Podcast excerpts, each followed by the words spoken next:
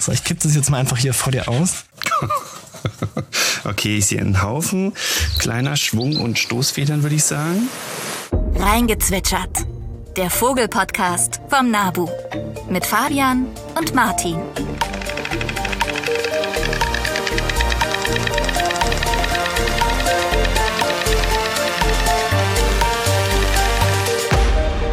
Hallo und herzlich willkommen zurück zu Reingezwitschert, dem Nabu Vogel Podcast. Ich freue mich, dass wir wieder im Studio sind mit Fabian nach der Sommerpause. Und ja, Fabian, wie geht's dir? Ja, erstmal willkommen zurück auch von mir. Es freut mich sehr, endlich wieder im Studio hier, Martin, nach einer ewigen Sommerpause. Ja, mir geht's soweit. Ich bin ein bisschen angeschlagen. Also meine Stimme ist etwas. Äh, ja, du musst heute, du musst heute mehr übernehmen, Martin. Mal sehen. Gut, ich, ich hoffe, du kannst, du hältst durch. Wie geht's dir denn? Hattest du eine schöne Reise? Warst du auch verreist, oder? Ja, ja, ich war tatsächlich im Urlaub. Ich habe Familie und Freunde besucht ähm, in den USA Uh. und äh, es war sehr heiß und äh, ja, ich habe die ganze Zeit geschwitzt und muss ich nicht unbedingt haben, die Hitze. Okay, ich würde jetzt gern fragen, wie du dich gefühlt hast und so weiter, aber ähm, welchen Vogel hast du gesehen? Gab es irgendwelche Ach. Highlights? Ich habe ein paar Vögel gesehen, ähm, obwohl die natürlich nicht so im Vordergrund standen. Aber ich glaube, mein Highlight war ähm, ein kleiner Zaunkönig, der Felsenzaunkkönig. Uh, schön. Den habe ich nämlich in Nevada in der Wüste gesehen und da hat er äh, unter Autos das Kondenswasser der Klimaanlagen getrunken. Das fand Okay. ich ziemlich beeindruckend. Ja, das stimmt. Kurzer Einwurf dazu. Wir haben in Deutschland nur den Zaunkönig und wir haben auch quasi nur den Eisvogel und nur den Kuckuck.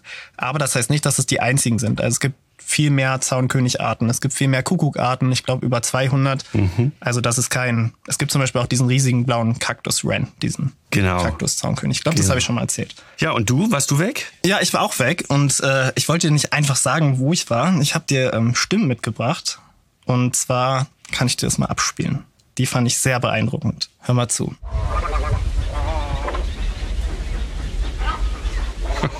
Ich war auf einer Insel und habe dieses Geräusch gleich zweimal gehört. Also das war eine Reiherkolonie auf Mallorca, eine Seidenreiher- und Kuhreiherkolonie. Ja, cool. Und äh, das Geräusch kann man auch tatsächlich nicht nur im Ballermann hören, sondern auch in einer Reiherkolonie. Und einen Ton habe ich noch, weil alle, die irgendwie von euch eine schöne Reise im Mittelmeerraum hatten, haben möglicherweise auch diesen Vogel bei der Nacht, also in der Nacht gehört. Der ist da sehr häufig oder wenn man da etwas ländlicher ist und sehr auffällig.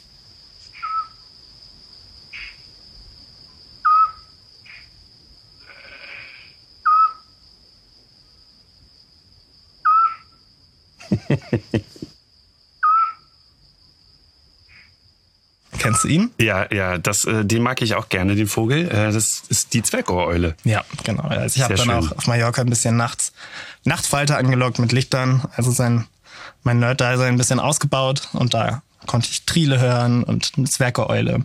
Ja, Aber schön. genug hier von unserem Urlaubspalaver.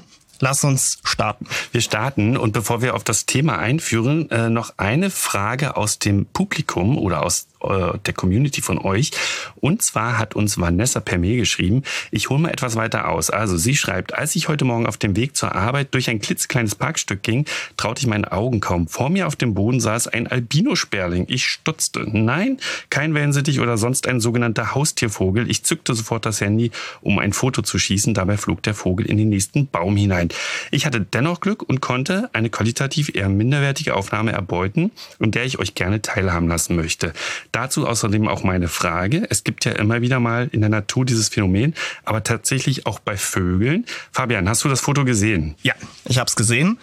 Und erstmal vielen Dank, Vanessa, für die coole Frage. Die Antwort ist, ja, das kommt vor. Nicht extrem häufig, aber doch regelmäßig. Besonders bei so dunklen Vögeln wie bei Amseln, bei Krähen. Gerade bei Rabenkrähen oder Dohlen habe ich es auch schon häufig gesehen. Fällt es dann auch sehr auf. Sie sind aber oft nicht ganz weiß, sondern haben meist nur so weiße Gefiederpartien. Und das ist kein, oder hier spricht man nicht von Albinismus, sondern von ähm, dem sogenannten Leuzismus oder Teilleuzismus. Das, die Ursache dafür sind Gendefekte und die verhindern, dass Haut und Gefieder farbstoffbildende Zellen enthalten. Und dadurch sind dann manche Gefiederpartien weiß. Das kann auch durch, wenn ein Vogel ganz alt ist oder durch Abnutzung, können Gefiederteile auch heller werden. Aber der Vogel mit dem Bild, und das war wirklich ein cooles Bild, äh, war ganz weiß. Also das kann auch Leuzismus sein, wenn es quasi den ganzen Körper betrifft. Aber das könnte jetzt auch ein Fall von Albinismus sein. Da wird gar kein Farbstoff produziert und die Tiere sind rein weiß und haben auch rote Augen. Also das sieht man bei dem Vogel jetzt von der Perspektive nicht, aber wenn die Augen auch noch rot waren, war es vielleicht sogar ein, ja, ein albiner Vogel. Und das ist nochmal seltener als dieser Leuzismus. Mhm. Aber es kommt doch regelmäßig auch bei Vogelarten hier in Deutschland vor. Genau. Okay, Vanessa, ich hoffe, du bist zufrieden mit der Antwort und vielleicht hat die ein oder andere Person von euch da draußen auch schon mal so einen weißen Vogel oder teilweise weißen Vogel gesehen. Ja, ja, wenn wir mal so rausgucken aus dem Studiofenster, so Mitte August, es ist äh, ja jetzt wieder ein bisschen wärmer, aber der Juli war ja doch recht verregnet. Ähm, aber nichtsdestotrotz, es ging durch die Medien, ihr habt das sicherlich auch gehört, das war wahrscheinlich der heißeste Monat äh, ja seit Jahrhunderten und das hat man vor allem gesehen ähm, im Mittelmeerraum, aber auch in den USA, wo ich mich zu dem Zeitpunkt aufgehalten habe. Und hier möchten wir gerne nochmal auf unsere letzte Folge verweisen zur Klimakrise und wie Vögel damit umgehen, beziehungsweise wie das Vögel ja beeinflusst. Ähm, ja, und im Juli haben wir auch gesehen, in Deutschland äh, gab es sehr viel Regen. Mm, das hatte unter anderem auch mit dem Jetstream zu tun, der auch dafür verantwortlich ist, dass es so heiß war im Mittelmeerraum. Und wie sich Vögel vor Regen und sonstigem Wetter schützen können, dafür spielen, ja, spielt ein ganz spezieller Körperteil äh, eine ganz spezielle Rolle, nämlich die Federn. Außerdem ist jetzt zu der Zeit auch die Mauserzeit vieler Vögel. Das heißt, ein Gefiederwechsel, und ihr merkt schon, worauf die Folge hinausläuft. Es wird heute um Federn gehen, was ich sehr, sehr cool finde. Ich bin ein großer Federfan. Und bevor wir starten, geht's erstmal zu den Vogelnews. Die Vogelnews. Weiter geht's mit den Vogelnews und ich konnte mich nicht entscheiden, was ich mitbringe, weil es gab so viele Meldungen in der Zeit. Ich halte zwei recht kurz und eine etwas länger. Fangen wir an mit der ersten. Die halte ich sehr kurz, weil das sehr präsent ist, auch in anderen Medien. Und äh, vielleicht habt ihr das schon gehört von dem Weißstorch und dem Schwarzstorch, die das erste Mal weltweit eine Brut zusammen gemacht haben. Und auch zwei Babys sind da, zwei Küken sind dabei entstanden. Zwei, sozusagen zwei Graustörche, die gerade groß werden oder groß geworden sind auch. Sind auch so, also der Name passt ganz gut. Ja, mehr Infos dazu kriegt ihr auf den Social Media Plattformen. Da ist sicherlich eine spannende Frage, die beiden fortpflanzungsfähig sind. Dann müsste man das Artkonzept der beiden so ein bisschen überdenken aber auf jeden Fall sehr spannend. Mhm. Also, da kriegt ihr aber überall Infos zu, deswegen machen wir mal weiter mit der nächsten Info, die vielleicht für einige noch unterm Radar war. Ich leite das mal ein mit unserem Seeadler. Das ist ja unser größter aktiv jagender Greifvogel und auch der größte Greifvogel Europas, wenn man jetzt die Geier rausnimmt. Die sind auch Greifvögel und noch größer, aber sonst danach kommt der Seeadler mit einer Spannweite von über 2,50 Meter, was schon echt riesig ist. Und der zieht zum, zieht zum Beispiel auch unsere 1- und 2-Euro-Stücke. Und ähm, ja, der hat noch einen, sag ich mal, einen großen Bruder oder eine große Schwester. Und zwar den Riesenseeadler. Und der lebt an der Pazifikküste in Russland, also in Asien.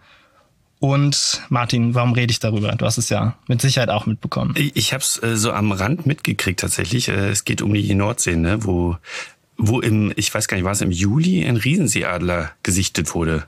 Genau, Mitte Juni ist er sogar schon aufgetaucht. Ein Riesenseeadler-Weibchen. Die können eine Spannweite von 2,80 Meter haben. Das ist schon echt, wenn man sich das so auf den Boden legt, ein bisschen beängstigend. Ähm, also man muss davor keine Angst haben, so wollte ich das nicht sagen. Also schon Klopper und der ist in Niedersachsen aufgetaucht, im Landkreis Kloppenburg und im Landkreis Cuxhaven. Und da hat man sich erstmal gefragt, was macht das Tier hier, hat aber relativ schnell auch ähm, davon gehört, dass in Gent, in, oder in Genk heißt es, glaube ich, in Belgien, aus einem Kunstmuseum zwei Tiere ausgebrochen sind. Das eine, das Weibchen, hat es bis nach Deutschland geschafft. Ja, und hat hier so ein bisschen mal ein Huhn gefressen und ähm, angeblich auch einen Weißstorch, wobei das auch umstritten ist. Also der Vogel war halt, der Weißstorch lag da halt, war angepickt, aber es könnte auch irgendein anderer Vogel gewesen sein. Also das ist unklar. Und ja, Fangversuche sind bei so einem gesunden Tier sehr schwierig. Also das hat man nicht geschafft, aber er ist Mitte Juli selbstständig zurück nach Belgien geflogen. Ja, ins Kunstmuseum. So nicht, 60 Kilometer entfernt. Und das ist auch mein letzter Stand vom, vom Ende Juli, dass er da rumfliegt, aber dass man ihn wohl noch nicht gefangen hat. Mhm. Interessant. Also zum einen frage ich mich natürlich, warum hat ein Kunstmuseum ein Riesenseeadler-Pärchen? Aber zum anderen frage ich mich, ist das ein Problem fürs Ökosystem eigentlich, wenn so ein Riesenseeadler bei uns auftaucht? Also eher nicht. Äh, die Tiere sind jetzt nicht auch, also sind keine Wildtiere, die sind schon in Gefangenschaft aufgewachsen, die sind jetzt eher darauf spezialisiert, tote Küken aufzunehmen. Also ob die halt überleben, das ist schon die erste Frage. Und anscheinend hat das Tier ja aber auch Tiere erbeutet, also war fähig. Klar, es ist ein Top-Predator, aber dass der sich etabliert hier, das äh, ist sehr unwahrscheinlich. Also nein, definitiv nicht. Was daraus wird, ich bin sehr gespannt und die Frage, warum Kunstmuseum, die hat, habe ich mich auf jeden Fall auch gestellt. Aber ja, auf jeden Fall, das Männchen wurde auch wieder eingefangen in den Niederlanden und das Weibchen meines Wissens nach noch unterwegs. Aber es steht unter Beobachtung. So, Martin, eine geht noch, oder? Eine geht noch, eine muss noch. Eine muss noch. Okay, die ist wirklich ganz unter dem Radar gelaufen und vielleicht für die, für die Ornithologinnen und Ornithologen unter euch noch was. Am Chiemsee hat nämlich ein Münchner Hobby-Orni Mitte Juli einen besonderen Vogel entdeckt und zwar ein Schwarzstirnwürger. Hast du den schon mal gesehen? Noch nie, also jedenfalls nicht bewusst. Also wenn, dann hätte ich ihn wahrscheinlich mit dem Raubwürger verwechselt. Die sehen sich nämlich ziemlich ähnlich. Also die gehören auch zu den Würgern.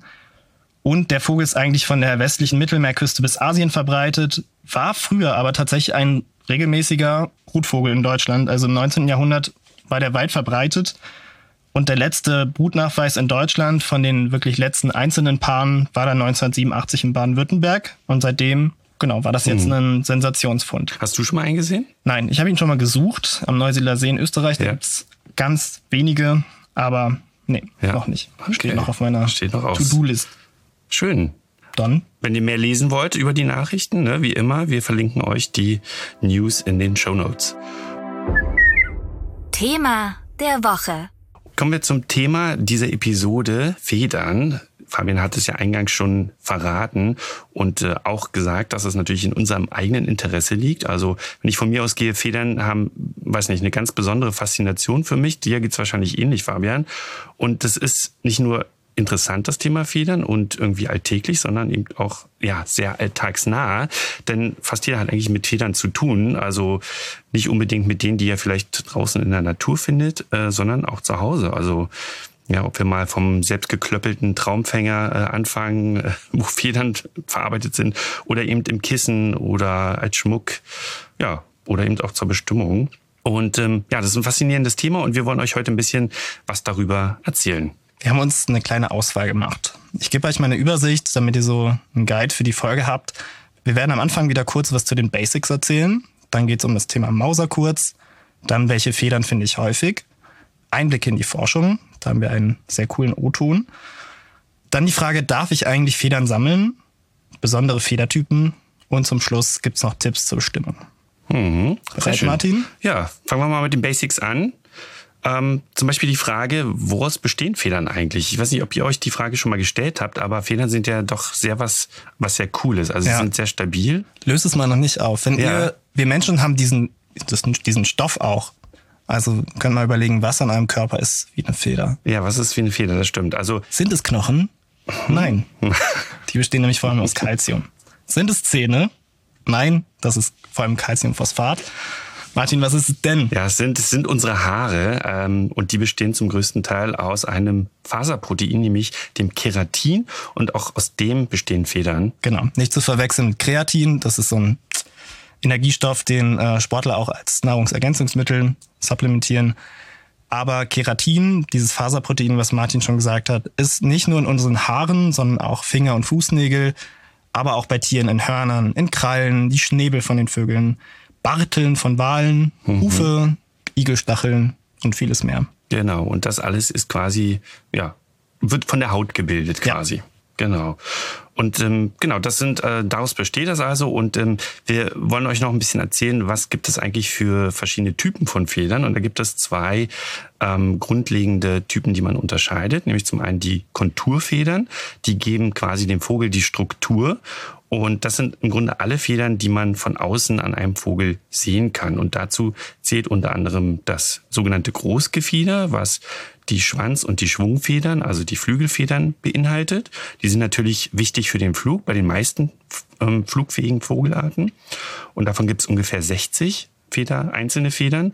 Und dann gibt es noch das Kleingefieder, was im Grunde das restliche Gefieder der, der Decken bildet, also am Hals und am, am Rücken und so weiter. Das stimmt. Und Dun und Down, also je nachdem, wie man es nennen möchte, also sozusagen das Unterkleid des Vogels, das gibt's auch noch. Das ist quasi der andere Typ von Federn. Und dann gibt's noch einzelne Spezialfedern, da werden wir am Ende noch was zu sagen, wie zum Beispiel die Schmuckfedern bei einem Reiher sozusagen, die beim Graureiher beispielsweise diese Augenbraue. Und die Federn sind ganz dicht miteinander verzahnt, also jede einzelne Feder. Wenn man die, die sind ja, die Fahnen sind ja so zusammengeklettet, also es ist so ein Klettverschlusssystem, man kann die auseinander machen. Da sind ganz viele kleine Widerhäkchen, die man mit einer Lupe auch sehen kann. Und man kann sie auch wieder zusammenbappen. Das macht der Vogel beispielsweise, wenn er sich putzt. Also bei heftiger Belastung gehen die auseinander. Das ist auch gut, damit kein Knochen bricht oder ähnliches.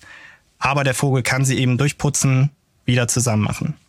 Und das kann man zum Beispiel auch, wenn man also solch eine Feder zum Beispiel findet, die so aufgespleist ist, dann kann man die also auch versuchen, mit den Fingern wieder so zusammenzubringen, die kleinen Häkchen.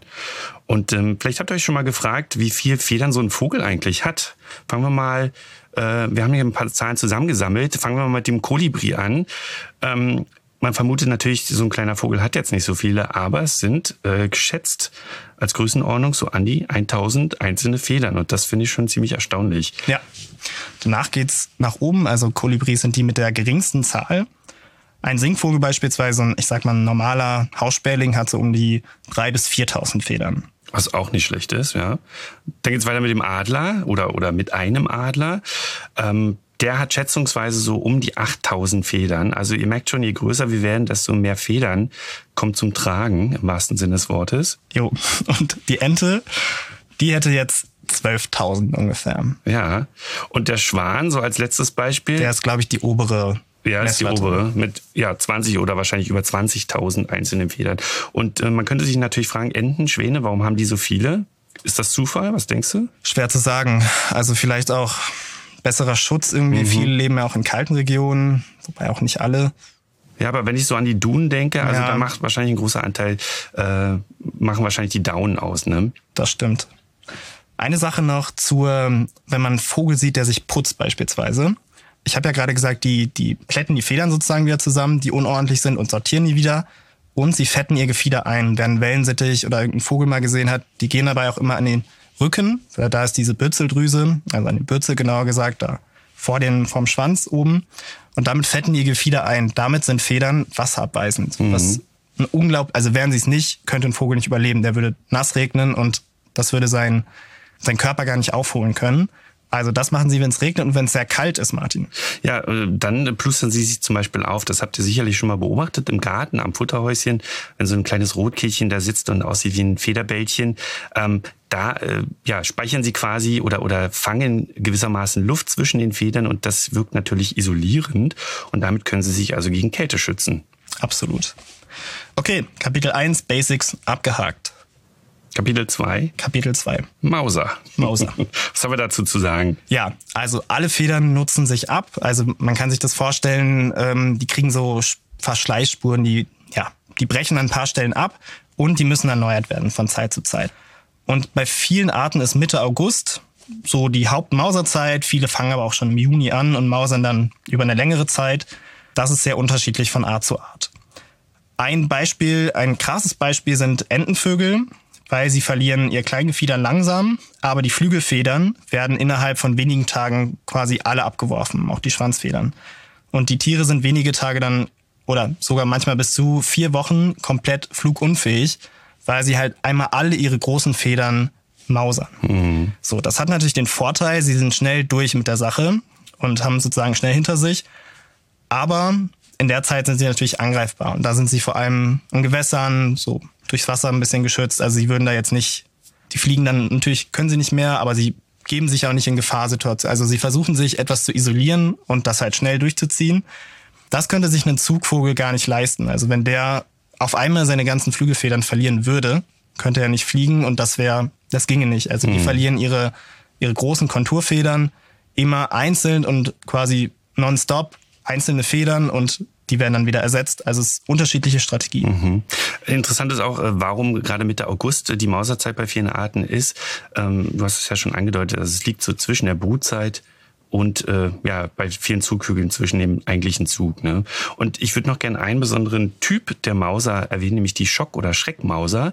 Die hat man bei äh, einigen Vögeln, wenn sie zum Beispiel ähm, ja von einem Beutegreifer äh, gegriffen werden oder geschnappt werden, dann ist das eine Strategie, um diesem Griff quasi zu entkommen. Dann werden also auf einmal durch wahrscheinlich Hormone, die dann plötzlich ausgeschüttet werden, bestimmte Federpartien ähm, abgestoßen und somit dann quasi der Griff aus, ähm, ja, aus der Habichtsklaue äh, gelöst. Und das ist auch eine Form der Mauser, die man durchaus sehen kann.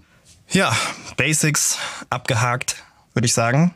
Kommen wir zu Kapitel 3. Äh, Entschuldigung, Basics nicht. Mauser abgehakt. Kapitel 3 ist, welche Federn finde ich häufig? Martin, welche findest du denn häufig? Also derzeit finde ich häufig äh, Nebelkrähen, also hier in Berlin, also Krähen allgemein, äh, die mausern gerade stark. Also ich sehe auch oft so rupfige kleine Exemplare, wo man denkt, die sind krank, aber ähm, die befinden sich tatsächlich in der Mauser gerade. Äh, und Tauben finde ich relativ häufig.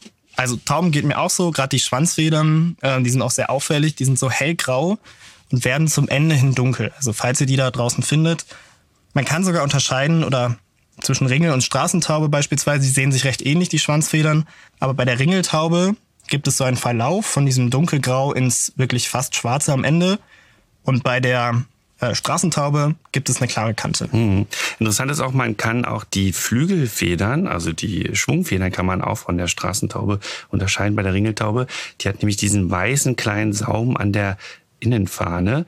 Es gibt nämlich also die Flugfedern, also die am Flügel sind nämlich asymmetrisch im Gegensatz zu den meisten Schwanzfedern, die meistens etwas symmetrischer ja, sind. Nur die mittlere. Sind nur die mittlere, genau. Aber bei den, bei den Flugfedern ist es noch stärker ausgeprägt und da haben wir die sehr schmale Außenfahne und die breitere Innenfahne.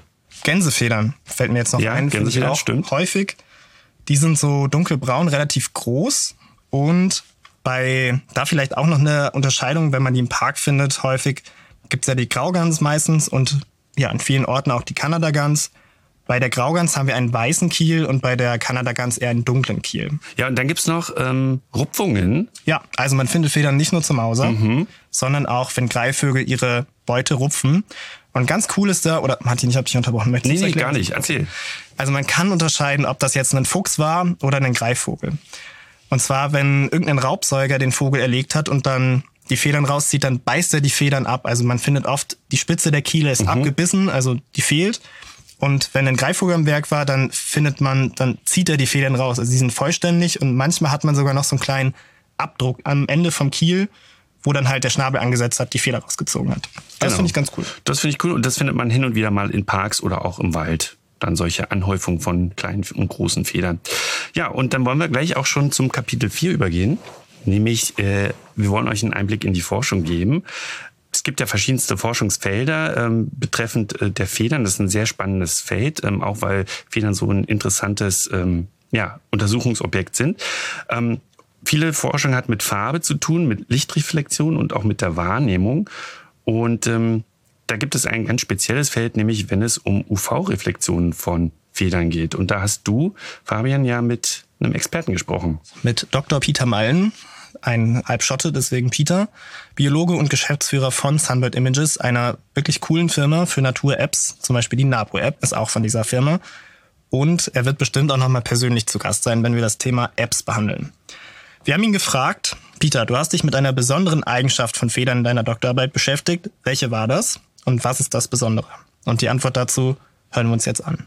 In meiner Doktorarbeit habe ich mich mit UV-Phänomenen beschäftigt. Vögel können ultraviolettes Licht sehen und das weiß man ungefähr seit den 70er Jahren. Da gab es nämlich ein Verhaltensexperiment mit Kolibris, wo man das nachgewiesen hat, dass eben Kolibris und dann später auch andere Vögel ultraviolettes Licht sehen können. In der Doktorarbeit ging es dann darum, herauszufinden, wie weit verbreitet könnte denn diese UV-Sichtigkeit sein, äh, im Hinblick darauf, dass eben auch UV-reflektierendes Gefieder existiert. Und das kann man mit sogenannten Reflexionsspektrophotometerapparaten testen, indem man nämlich einfach das Gefieder, äh, die Reflexion des Gefieders testet, ob die UV reflektiert. Und das haben wir an über 1000 verschiedenen Vogelarten gemacht. Im Museum König in Bonn wurde das gemacht. Aber die Sammlungen von verschiedenen ähm, anderen Mu- Naturkundemuseen, wie zum Beispiel äh, das Museum in, in Brisbane oder das American Museum of Natural History, genauso wie die Vogelsammlung in Tring, wurden dafür verwendet. Als UV-Licht bezeichnet man Wellenlängenbereiche unter 400 Nanometer. Über 400 Nanometern ist das sichtbare Licht, was wir Menschen sehen und wahrnehmen können. Also rot, grün, blaues Licht, wie unsere Rezeptoren, die RGB-Rezeptoren eben auch wahrnehmen können, unsere Zäpfchen. Vögel, zahlreiche Vogelarten haben einen zusätzlichen Rezeptor im UV-liegenden Bereich, den UV-Rezeptor. Und damit können die eben auch solches UV-Licht wahrnehmen. Wir haben in unserer Arbeit festgestellt, dass zahlreiche Federn, vor Dingen die bunten Partien von Vogelarten, solches UV-Licht reflektieren und zwar massiv, nicht einfach nur, dass der äh, dass es weitergeht ähm, im UV-Bereich, sondern dass dort richtig regelrechte Peaks erscheinen im UV-Bereich. Und die scheinen eine Rolle zu spielen, wie eben auch Verhaltensexperimente dann vereinzelt nachgewiesen haben, dass der Zustand des Gefieders, vor allen Dingen auch im UV-Bereich, eine Rolle spielt bei der Balz. Sehr, sehr interessant, was da passiert, was wir auch gar nicht sehen können und was für die Vögel so eine alltägliche und wichtige Rolle spielt. Eine Frage haben wir ihm noch gestellt, und zwar, ob das auch für heimische Arten so gilt. Spielen UV-Farben auch hier eine Rolle? Dazu hören wir auch nochmal Dr. Peter Mallen.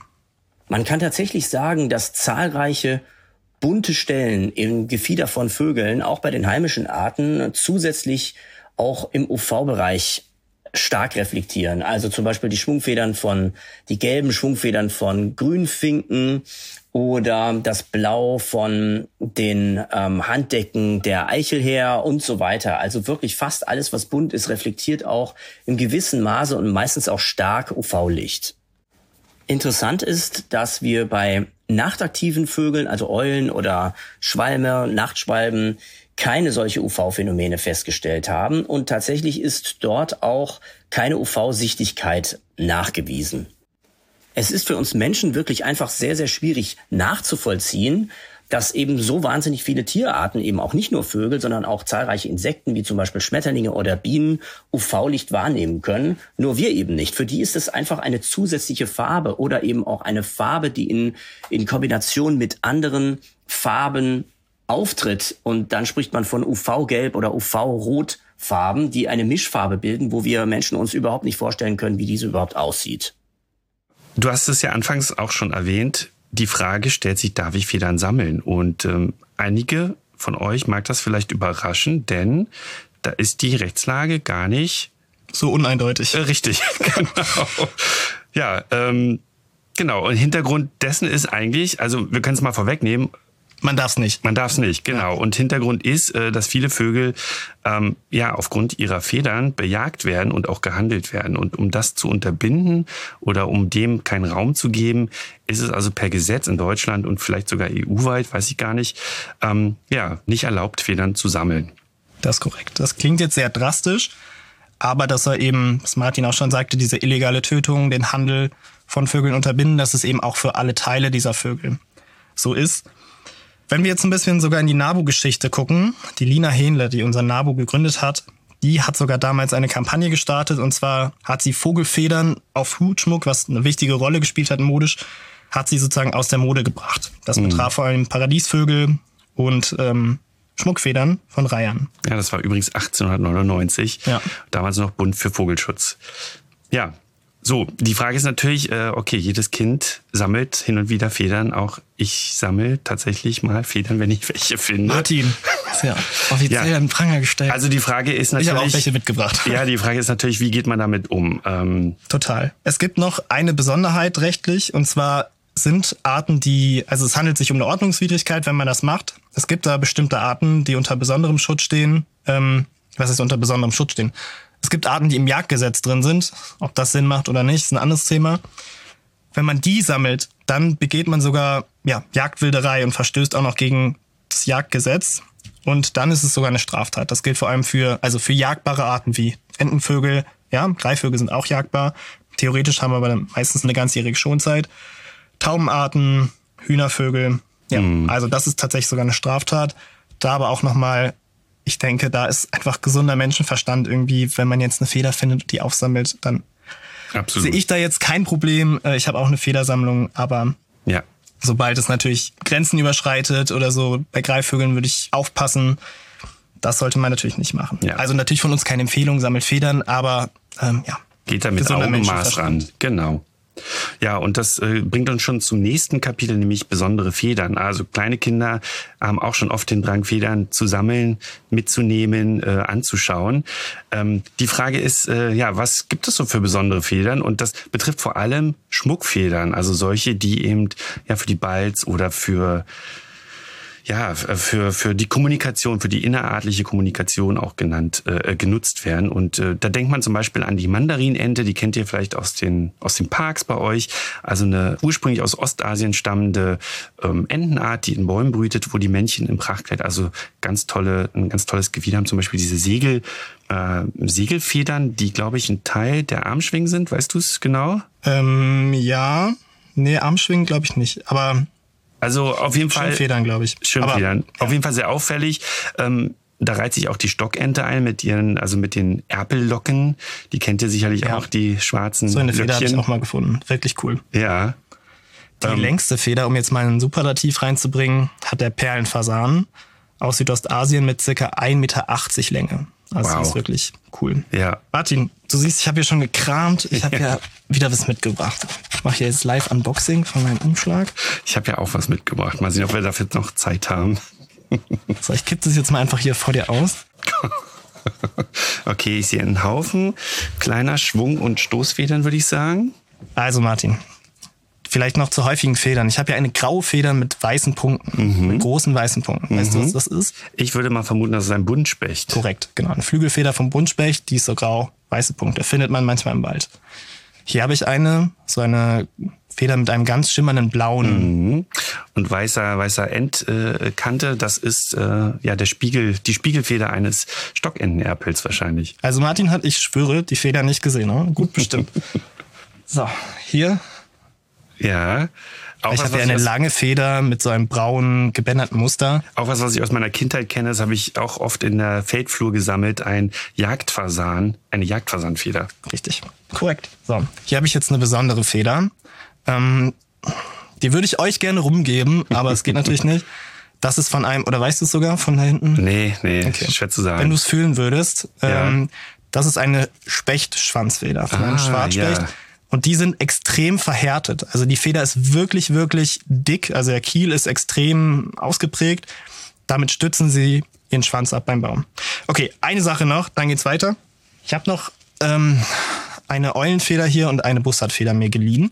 Natürlich von jemandem mit einer offiziellen Sammlung. Und die Eulenfedern haben auch was Besonderes. Die sind obendrauf behaart. Das ist wie so ein Bandproberaum, der so kleine Nöppel an der Seite hat. So eine, so eine äh, Schaumstoffschicht mit drin Nöppeln. Das ist nämlich für die Luftverwirbelung, für die Schallisolierung. Also Eulen können dadurch sehr leise fliegen. So, und ich mache das jetzt mal auf andere Hand, gleiche Größe ungefähr, ist eine Feder vom Mäusebussard. Und ich mache das jetzt mal ins Mikro. Ich hoffe, das funktioniert. Also ich wedel jetzt damit. Hm, man hört's ja. Wahrscheinlich hört man vor allem einen Luftzug. Okay, das war der Bussard. Und das ist die Eule. Ich hoffe, man erkennt einen Unterschied. Also Ja. die Eule, Und ich kann auch äh, bestätigen, äh, Fabian hat wirklich beide Federn von dem Mikro gewedelt. genau, also die Eule sollte deutlich leiser sein. Okay, Martin, ich habe noch mehr mitgebracht, aber das Sprengt den äh, Sprengt den zeitlichen Rahmen Rahmen jetzt, leider, ne? Ja, schade. Ich würde gerne noch mehr sehen. Aber gut, ja, wir gehen mal weiter. Ähm, eigentlich, ja, äh, sind wir fast schon am, am Ende des Themas. Wir haben zum Abschluss noch ähm, einen weiteren O-Ton mitgebracht. Genau, wir haben nämlich auch Dr. Peter Mallen gefragt, der hat ja mit vielen Federn gearbeitet. Peter, du hattest sicherlich viele Federn in der Hand. Welche hat dich besonders oder welche haben dich besonders begeistert? Dazu hören wir jetzt nochmal Dr. Peter Mallen. Federn haben mich mein ganzes Leben lang schon beschäftigt und es gibt wirklich ganz fantastische Federn. Also zum Beispiel vielleicht erwähnt die Federn und zwar die Oberschwanzdecken, die verlängerten vom männlichen Quetzal. Äh, Der Quetzal ist ein Vogel, der in äh, Guatemala und Costa Rica vorkommt und wirklich ungefähr ein Meter lange Federn bilden sich da heraus. Nur die Männchen haben solche langen Federn. Das ist übrigens das Besondere von diesen sogenannten Schmuckfedern, die dann ganz besonders prächtig sind und ausgeprägt sind. Die haben also eine, eine ganz irisierend knallgrüne Farbe und haben eine magisch-rituelle Bedeutung gehabt bei der Kultur der Azteken. Dann gibt es zum Beispiel ganz besonders seltsam aussehende, einen halben Meter lang werdende am Kopf sitzende Deckfedern des Wimpelträgers, einer Paradiesvogelart, welche sogar von Laubenvögeln benutzt wird, um ihre Lauben zu dekorieren. Diese Federn benötigen sieben Jahre, bis sie vollständig ausgewachsen sind. Nicht vergessen werden sollten auch die Pfauenfedern nicht, die Schmuckfedern des männlichen Pfaus, welche auch ebenfalls Oberschwanzdecken sind und keine Schwanzfedern, wie man manchmal fälschlich liest, die gerade so lang sind, dass das Männchen gerade noch fliegen kann und vor Feinden entkommen kann. Also ein absolutes Wunder der Natur. Zum Schluss unseres Hauptthemas haben wir noch kurz ein paar Tipps, wo ihr mehr nachlesen könnt und nachgucken könnt. Ja, zwei Buchtitel, die wir euch gerne empfehlen würden, nahelegen würden. Ähm, zum einen äh, von Hans-Heiner Bergmann, äh, ein Buch mit dem Titel Die Federn der Vögel Mitteleuropas. Wahrscheinlich gar nicht so einfach, da noch ranzukommen. Ja, und das ist auf jeden Fall ein sehr dickes Buch, sehr umfassend. Mhm. Also wer sich schon ein bisschen auskennt. Ansonsten gibt's auch von Einhard Betzel Vogelfedern. Und da ist ein, ein, dünnes Buch, ein kleines mit so einem Farbcode und da sind die häufigsten Arten drin. Das kann ich eigentlich für den Anfang empfehlen, damit habe ich auch begonnen. Mhm. Oder ansonsten featherbase.info. Ist eine richtig, richtig coole Seite, wo man jede Art fast suchen kann und sich die Federn anschauen, sogar vermessen kann ähm, mit hochauflösenden Bildern und so. Das ist wirklich cool. Mhm. Kann ich auch nur empfehlen, ganz tolle Seite. Okay, Schluss mit den Federn. Kommen wir zum Nabu-Gezwitscher. Nabu-Gezwitscher. Wir wollen heute ein Thema vorstellen, mit dem sich der NABU schon länger beschäftigt. Es geht um Hochspannungsleitungen oder um den Stromtod von Vögeln an Seuchen. Denn jährlich sterben deutschlandweit bis zu, haltet euch fest, 2,8 Millionen Vögel an Hoch- und Höchstspannungsleitungen, aber auch an Mittelstromspannungsleitungen. Also da gibt es Unterschiede. Und der NABU erfasst solche Informationen, um Vogelschutzmaßnahmen künftig zu verbessern und überhaupt erst einleiten zu können. Ihr könnt solche Stromtodfunde melden, telefonisch oder online am besten, und zwar auf der Seite nabu.de slash Stromtod-melden. Stromtod-melden. Da könnt ihr also eure Funde gerne an uns weiterleiten. Ja, danke Martin. Jetzt kommen wir zu dem letzten Part, unserem höchst spannenden Bird of the Day. Und wir spielen ihn wie immer erst ein. so schön. Ja, da denke ich gleich an Brandenburger Seen. Es gibt noch einen Gesang, den hört man aber seltener. Es sind aber viele Rufelemente auch drin. Ja, und das Plätschern verrät Jetzt auch schon. also, man hört es schon ein bisschen den Lebensraum. Das als Tipp. Ich gehe jetzt mal von groben Tipps zu feineren. Also, Männchen bleiben im Winter hier und sichern in der Regel ihre Reviere. Sie machen eine Schachtelbrut. Das heißt, das Männchen versorgt noch die Jungvögel der ersten Brut, während das Weibchen schon mit einer neuen Brut startet. Nächster Tipp, es ist das Wappentier unseres bayerischen Partnerverbandes, dem LBV. Im Sturzflug werden Fische erbeutet. Ich glaube jetzt spätestens. er wird auch als fliegender Edelstein bezeichnet. Ja, jetzt müsste es Klick machen. Es ist natürlich der wunderschöne blaue Eisvogel. Mhm. Und es ist die beste Möglichkeit, das haben wir in unserer allerersten Folge auch erklärt, diesen Vogel auch wirklich zu finden, weil er ist gar nicht so selten, er ist recht weit verbreitet. Ja, ich spiele ihn nochmal ab. Das war auch Wunsch der Community, das vorher und nachher einmal zu machen. Ja, Martin, damit verabschieden damit wir uns. verabschieden wir uns. Ja, das war die neunte Folge nach der Sommerpause. Schön, dass wir wieder zusammen im Studio saßen. Das hat mir gefehlt. Ich hoffe, ihr hattet eine gute Zeit, wo auch immer ihr das angehört habt, ob in der Bahn, im Auto, auf dem Fahrrad, wie auch immer. Ja, macht's gut und vergesst uns. nicht, genau, vergesst nicht, uns zu abonnieren, uns weiter zu empfehlen und äh, bleibt uns treu. Wir freuen uns. Okay, Küsschen aus dem Studio. Bis bald. Ciao. Das war Reingezwitschert, der Vogelpodcast vom Nabu. Eine Produktion des Nabu. Neue Folgen findet ihr überall da, wo es Podcasts gibt. Übrigens, mehr zum Thema Vogelschutz findet ihr auf unserer Website nabu.de und auf unseren Social-Media-Kanälen.